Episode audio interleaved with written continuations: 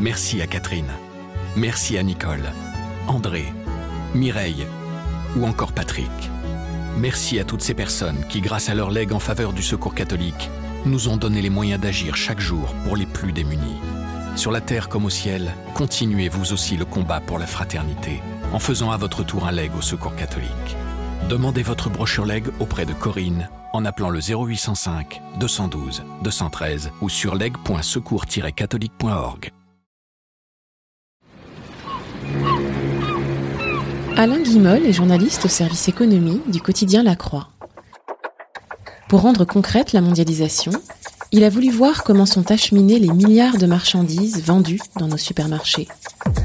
Pendant une semaine, il a embarqué sur un porte-container géant qui voyage entre la Chine et l'Europe. Dans ce podcast, un journaliste de la Croix raconte les coulisses d'un reportage, d'un article ou d'une photo, ce qui s'est passé avant, comment il l'a vécu et comment l'histoire se poursuit. L'envers du récit, épisode 1. Voyage à bord d'un porte-container. Je m'appelle euh, Alain Guillemol, je suis journaliste au quotidien La Croix euh, depuis une vingtaine d'années et je vais vous parler d'un reportage que j'ai fait à bord d'un porte-container, un navire géant de la, de la CMA CGM, la, la compagnie de navigation maritime qui est, qui est basée à Marseille, et qui m'a accepté pendant quelques jours à bord d'un de ces porte-containers géants, un de ces navires qui font le, les voyages entre la France et, la Chine, enfin entre les ports de l'Europe du Nord et la Chine. C'était en 2011. En fait, l'idée de ce reportage, euh, c'était une idée au départ un peu un peu abstraite. Euh, il s'agissait d'incarner la mondialisation, de se dire euh, Bon ben voilà, qu'est-ce que c'est que c'est toutes ces marchandises qui arrivent chez nous euh, On sait globalement que euh, une bonne partie de ces marchandises sont fabriquées en Chine et, et sont vendues sur nos marchés, euh, dans nos supermarchés. Et si, si c'est possible, c'est parce que il y a des grands bateaux qui font comme ça les allers-retours entre la entre l'Europe et la Chine et qui amènent toutes ces marchandises. Et donc l'idée, c'était de montrer ça d'une manière un peu concrète, en se plaçant sur sur l'axe de transport, enfin puisque cet axe est, est quand même vital pour que ce système euh, puisse exister. En fait, l'idée nous est venue parce que j'ai reçu une publicité dans dans ma boîte aux lettres, dans ma boîte aux lettres mail, euh, qui proposait de, de, faire des voyages sur un porte-container. C'est qu'en fait, ces porte-containers, euh, il y, a, y, a, des cabines vides à bord parce qu'il n'y a pas beaucoup de personnel. Et donc, pour rentabiliser les voyages, enfin trouver une, manière supplémentaire de rentabiliser les voyages, les compagnies maritimes euh, proposent à des, voyageurs de, pouvoir passer du temps à bord et de pouvoir euh, partager la vie de l'équipage et, voyager. Quand j'ai vu cette publicité, bon, j'avoue, moi j'aime beaucoup la mer, j'aime beaucoup les bateaux, euh, ça me fascine. Et donc m'est venue l'idée de ce reportage en me disant, ben voilà, en, partant à bord, ça serait une manière de raconter ce que font ces, ces, ces, ces gens et quelle est l'activité de ces, de ces grands. J'ai pris contact avec la compagnie maritime et puis euh, eux ont été intéressés par l'idée. Il euh, faut bien dire que c'est assez rare en fait qu'une entreprise fasse ça. Moi, je suis donc journaliste économique et je dois dire que souvent les entreprises protègent beaucoup euh, leurs informations, leur activité et ne donnent accès qu'à la partie d'information euh, qu'elles veulent bien. Et donc c'est assez c'est assez frustrant euh, quelquefois ce, ce, ce, travail. Mais là, sur le sur ce reportage-là, euh, une des raisons pour laquelle ça s'est bien passé, c'est parce que la, la compagnie maritime a vraiment joué le jeu, c'est-à-dire à, à, accepter que je m'embarque. Et puis à partir du moment où j'étais embarqué, euh, j'étais avec l'équipage, je vivais avec eux, et, et donc j'avais accès à tout ce que tout ce que je voulais voir. Ils m'ont ils m'ont permis de partir à bord d'un navire qui s'appelle le, le La Pérouse, euh, qui est donc, un de ces très grands bateaux euh, qui emporte des, des containers et qui fait donc euh, en permanence des allers-retours entre entre l'Europe et la Chine. Il fait la tournée des ports de de l'Europe du Nord et puis départ vers la Chine. Euh, donc à travers le, en passant par la Méditerranée, le canal de Suez, le tour de l'Inde, et puis une fois arrivé en Chine, euh, la tournée des ports chinois, euh, Shanghai, euh, euh Hong Kong euh, et, et au-delà, un peu plus au nord. Et donc, ce, ce sont des bateaux qui, qui partent finalement quasi vides parce qu'ils amènent des quelquefois euh, des déchets qu'on doit recycler en Chine. Ils amènent aussi beaucoup de machines-outils que les Allemands vendent euh, aux Chinois. Et par contre, ils reviennent chargés à rabord d'électronique, de, produits textiles, euh, de meubles, de tout ce qu'on consomme chez nous. Et donc c'était assez étonnant. J'ai pu faire le voyage, la tournée des ports de l'Europe du Nord, depuis le Havre donc Rotterdam, Hambourg, Anvers et Le Havre. Et donc je suis redescendu du bateau au Havre. Et donc me voilà parti un soir de printemps 2011 pour Le Havre et où j'ai été accueilli par un représentant de la compagnie qui m'a amené à bord du à, bord du bateau parce qu'il y a, il y a quantité de portiques à passer, c'est des endroits où il y a beaucoup de marchandises euh, qui a de la valeur, donc c'est extrêmement sécurisé. Là, j'avais beau avoir été préparé euh, au fait que le bateau était très grand, 365 mètres de long, 65 euh, mètres de large. c'est absolument énorme, gigantesque. C'est même plus grand qu'un porte-avions. ces porte-containers sont faits vraiment pour transporter beaucoup de marchandises. C'est des, des, entrepôts flottants qui contiennent euh, euh, des boîtes, des, des, containers, euh, qui sont le moyen le plus facile de, de, transporter la marchandise. Et donc sur ce bateau-là, il y en a 13 800. C'est d'ailleurs c'est comme ça qu'on appelle ces bateaux, on les appelle les 13 800. Et donc, on, pour monter à bord, il faut, monter par une, échelle qui est en cordage et avec des marches en bois et qui est suspendue le long du, flanc du bateau, incliné. Et donc, on monte, voilà, c'est, on est déjà à 20 mètres de haut quand on arrive sur le, sur le pont. Euh, et c'est pas tout, parce que sur le pont, il y a ce qu'on appelle le château. C'est tout l'espace de vie, l'espace de, où, où travaille l'équipage. Euh, et ce château fait lui-même 10 étages. Donc c'est comme si on avait un immeuble de 10 étages posé sur un pont à 20 mètres de haut. Et donc tout en haut de, euh, ce château, de cette, cet immeuble, se trouve la passerelle, ce qu'on appelle la passerelle, c'est la cabine de pilotage. Et là, on est à 60 mètres de haut, au-dessus du port. Et donc on domine complètement le, le, le, port du Havre. On a vu sur les grues, les quais, les, les autres navires, euh, les containers qui s'étendent à, à, perte de vue, ces boîtes de toutes les couleurs. Et c'est absolument phénoménal. Et donc je me suis embarqué comme ça sur ce, sur ce bateau. J'ai été accueilli par le, par le commandant, Victor Broy, euh, un homme qui était en fin de carrière. C'était son, son avant-dernier voyage, euh, si je, si je me souviens bien. Un homme assez sec, assez assez direct euh, qui, qui m'accueille et tout de suite il me dit euh, bon alors il faut que je vous explique quelque chose euh, à bord on parle pas de cordage. Ce que vous à terre vous, vous appelez ça un cordage, pour nous c'est un bout. à terre vous avez, vous parlez de, de de fenêtres, nous on a des hublots. Vous parlez de boussole, nous on parle de compas. Et puis vous n'aurez pas une chambre, vous aurez une cabine. Enfin voilà, il m'explique comme ça que euh, à, bord, euh, il faut employer le, le, langage des marins. Et c'est là qu'on prend tout de suite conscience que bah, quand on monte à bord d'un bateau, on rentre un peu dans un autre monde. Et donc voilà, s'il a eu, j'ai eu ce premier accueil comme ça, un peu, j'étais un peu déstabilisé. Euh, et puis après, il m'a dit bon, vous pouvez faire euh, ce que vous voulez à bord, vous pouvez circuler partout, voilà, et puis on va se, on va se voir euh, à l'heure du repas. Voilà, je prends possession de cette, cette, cette cabine. Elle faisait 35 mètres carrés. C'est-à-dire, c'est vraiment bon. En plus, quand on vit à Paris, on a des petits appartements. Euh, voilà, il y avait un espace avec un canapé, une grande table, un grand lit à deux places, une grande salle de bain. Enfin, c'était absolument euh, fastueux. Et puis, comme la comme la, la, cabine était assez haut en hauteur aussi de mes fenêtres, j'avais vu sur euh, donc sur les, les grues, le, le, tout le, tous les mouvements du port. Euh, et donc l'une des premières choses que, que j'ai fait quand j'étais dans, dans, ma cabine, c'était de regarder euh, par, les, par les fenêtres et puis par les... Euh, il y a des espèces de balcons sur le côté du, du, château, donc où on peut on peut sortir en plein air. Et, et, là, on a une vue fantastique sur euh, le balai des grues qui, qui attrapent euh, les containers, qui les prennent, qui les sortent. Et, et, donc on voit également les, les grutiers qui sont vraiment à quelques mètres de moi, euh, euh, dans des cabines euh, transparentes en fait, parce qu'ils doivent avoir une vue parfaite pour pour voir les containers qui sont sous eux. Donc en fait, ils sont quasiment suspendus dans le dans le vide, dans une cabine tout en verre. Euh, et il manœuvre avec des, des joysticks, euh, il manœuvre cette, cette espèce d'énorme grue pour attraper les containers à une vitesse euh, qui est sidérante. Et donc c'est un balai permanent euh, de, de mouvements et puis des chocs de métal et puis et puis le, le bruit des grues. C'est pas calme du tout. Hein. Un bateau à quai, c'est c'est une espèce de fourmilière où parce qu'il y a y a aussi des marins qui enfin des des gens qui assistent les, les grutiers qui viennent sur le, le bateau euh, pour détacher les containers. Les containers sont attachés les uns aux autres par des euh, par euh, un système de, vis. Et donc ils doivent dévisser ça pour permettre aux grutiers d'attraper les containers. Et donc il y a ces, ces gens qui passent d'un container à l'autre comme ça qui qui enlèvent les, les loquets. Et et puis les grutiers qui les attrapent enfin c'est tout ça va va très vite. Et c'est absolument fascinant de voir ce mouvement qui et, c'est vraiment ça que j'étais venu voir et, venu chercher. Donc j'étais vraiment déjà euh, comblé par ça parce que ça permet de comprendre.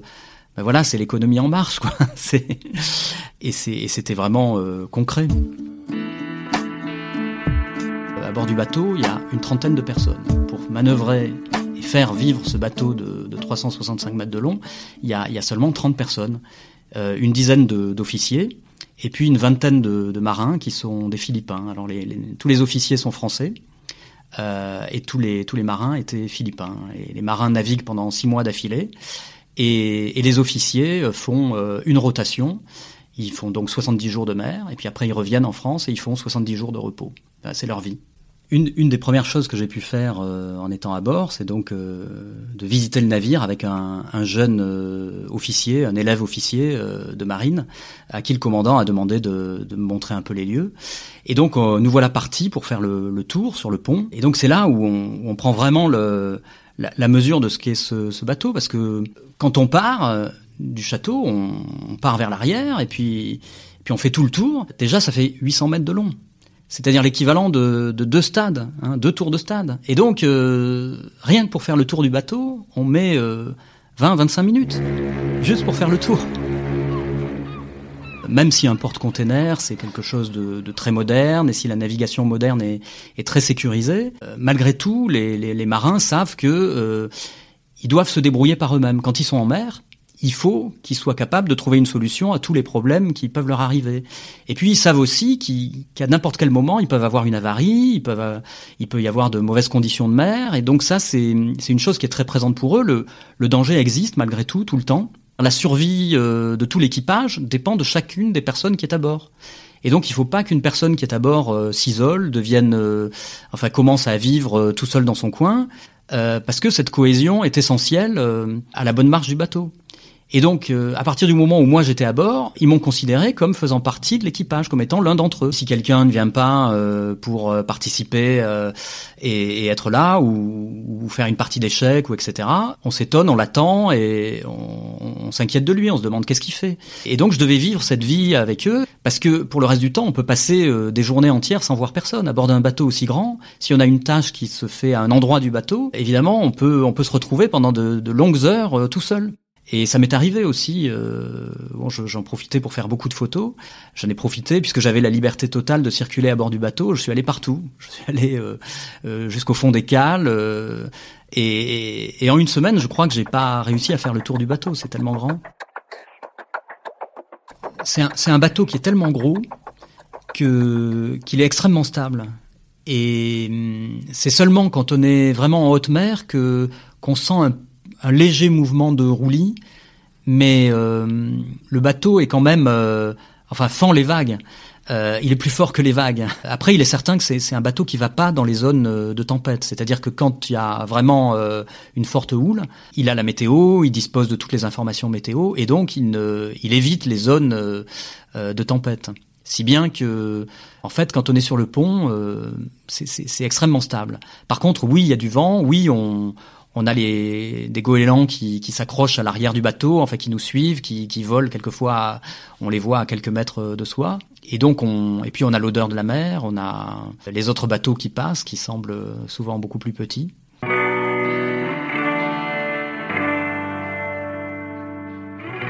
on aperçoit très vite des, grands champs d'éoliennes marines, c'est-à-dire que toute, euh, euh, quand on arrive au, niveau de la Belgique, euh, ce, sont puis plus, plus loin du Danemark, ce sont des pays qui ont qui ont développé des, grands champs d'éoliennes en mer.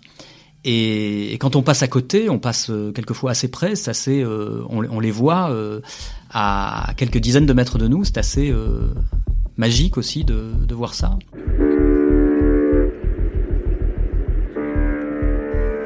Moi, je vivais au, au, rythme de vie de, l'équipage, c'est-à-dire je, euh, je me levais assez tôt.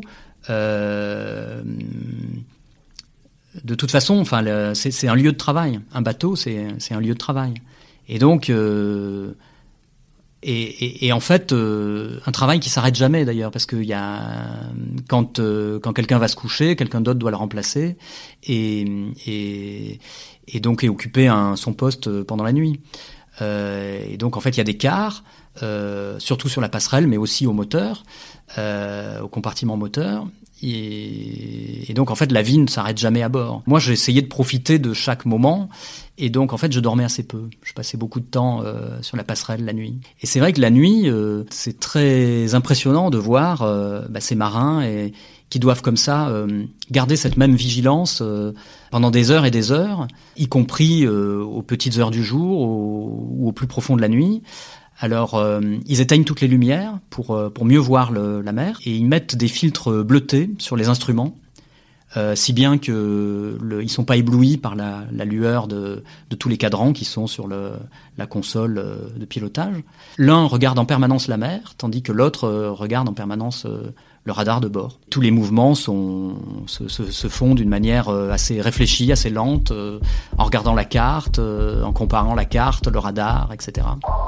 Il y avait un moment qui était aussi très très important à bord, c'était celui des celui des repas parce que c'est le moment où, où, on se retrouve tous et, et donc où chacun qui, qui, a, qui, a, travaillé sur des points parfois très éloignés les uns des autres euh, sur le bateau euh, bah, peut partager les informations. Et puis aussi c'est un c'est un vrai moment de vie. Même si on est dans un dans un univers euh, industriel moderne en fait il y a des choses il y a des traditions qui, qui demeurent. Et pour les pour les marins, c'est quelque chose de très très fort. Euh, par exemple, on mangeait donc euh, à table. euh, avec une nappe blanche, avec de l'argenterie, dans une pièce où, où, il y avait un buste de, de la Pérouse qui nous regardait. La, qualité de l'alimentation aussi, c'est important pour eux. Enfin, ils ont et ça, ça soutient beaucoup le moral s'ils ont la possibilité d'avoir des bons repas. Et donc, on mangeait très très bien à bord. Il y avait un, un chef qui, qui cuisinait et donc un maître d'hôtel qui, qui nous servait il euh, y a une chose sur laquelle on fait pas de sacrifice, euh, c'est ça. Le moment peut-être le plus le plus impressionnant de cette de cette navigation, c'était les les arrivées dans les ports, les les moments où, euh, quand on s'approchait des ports, il y avait un, un pilote qui, qui, arrivait, qui montait à bord. Alors quelquefois, il était élitreillé par, euh, par hélicoptère, et souvent, il arrive dans une, dans une petite euh, embarcation qui s'appelle une, une pilotine. Il vient, il accoste, le bateau est en marche, et alors il se met à la même vitesse que le, que le bateau. Et puis il monte à bord par une échelle le long du flanc du bateau et il vient nous rejoindre sur la passerelle pour piloter les dernières manœuvres au moment du au moment de l'arrivée parce que tout ça est extrêmement euh, régulé et, donc le commandant a l'obligation d'être assisté d'un pilote. C'est quand même là que j'ai pris conscience de, de l'extrême difficulté qu'il y a à, à manœuvrer ces, ces, énormes bateaux. Et en fait, euh, c'est là où on se rend compte de, la, démesure de ce que de, ce qu'on a construit. Enfin, tous, les gens qui naviguaient à bord me racontaient. Bon, nous, on a commencé à naviguer il y a une vingtaine d'années. Les bateaux euh, euh, avaient 5-6 000 containers à bord, et déjà on trouvait ça énorme. Et puis aujourd'hui, euh, on fait des bateaux qui ont euh, donc 13 800 euh, containers à bord, mais on sait que euh, il y a des projets de faire des bateaux qui auront 18 000 containers. c'est maintenant la, la, la, taille qui est devenue standard pour pour ces bateaux. Hein. Moi, j'ai fait ça en 2011, mais déjà aujourd'hui, il y a des bateaux qui ont qui ont 18 000 containers, et donc ils, ils, ils approchent quasiment les, les 400 mètres de long. Et donc on est vraiment aux limites euh, de ce qu'on peut imaginer comme navire. Enfin, ça devient euh, complètement démesuré. Le second euh, du, du, commandant me disait les, les, assurances ont assuré la marchandise qui est à bord de notre bateau pour un milliard. Donc il y a, y a un milliard d'euros de marchandises à bord quand le bateau revient de revient de Chine. C'est absolument gigantesque, c'est énorme. Et donc voilà, je suis revenu de ce reportage avec le sentiment que qu'il y a quelque chose de, enfin, qu'on est arrivé presque aux, limites d'un, d'un système euh, qui consiste à faire, euh, à, faire fabriquer dans un coin du monde euh, tout un, tout un tas de marchandises pour les vendre dans d'autres coins du monde, et puis à fabriquer ces énormes bateaux pour faire en sorte que les coûts d'acheminement soient les plus bas possibles. parce que faire venir un container de, de Chine en Europe, Enfin, c'est quelque chose qui coûte autour de 2000 euros. Donc c'est pas euh, voilà, on a réussi à faire baisser grâce à ces énormes bateaux, on a réussi à faire baisser les coûts de, de transport euh, très très bas. Mais en même temps, ça se fait au prix de la de, la construction de ces bateaux qui sont euh, bah maintenant très très difficiles à manœuvrer.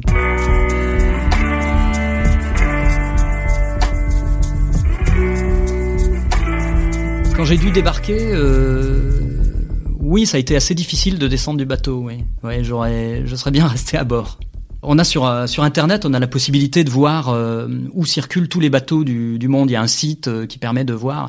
Et donc après être descendu du, du bateau, pendant longtemps, je, je, me mettais sur ce site internet, je regardais où il était et je, je pensais à l'équipage qui était qui lui avait poursuivi le voyage après moi et qui donc était en route pour la Chine. Et j'ai suivi toute leur navigation jusque jusqu'en jusqu'en Chine et retour. Et puis après, bon, la vie continue et voilà. Mais le, le commandant du, du, navire, je l'ai revu après. Bon, évidemment, je leur ai envoyé les, les reportages. Et puis, le commandant, euh, bon, son fils voulait devenir journaliste. Et puis, son, il, il, me posait beaucoup de questions sur la presse, sur mon métier. Évidemment, moi, je, j'aime mon métier et j'avais plaisir à en parler. Et, et, donc, je lui ai proposé de venir nous voir euh, au journal. Et, et, il est venu un jour et voilà, il a, il a assisté à une conférence de rédaction. Il a et c'était euh, comme si on s'était quitté la veille.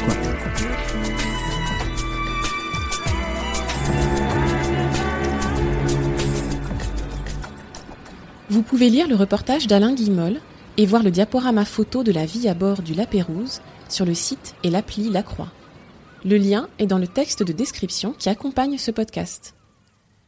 L'envers du récit est une série originale du quotidien La Croix.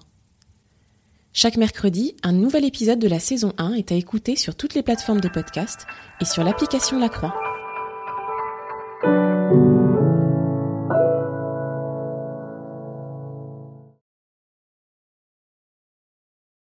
Vous avez aimé ce podcast? Découvrez l'actu traité autrement avec La Croix. Toutes nos offres d'abonnement sur la-croix.com/abonnement.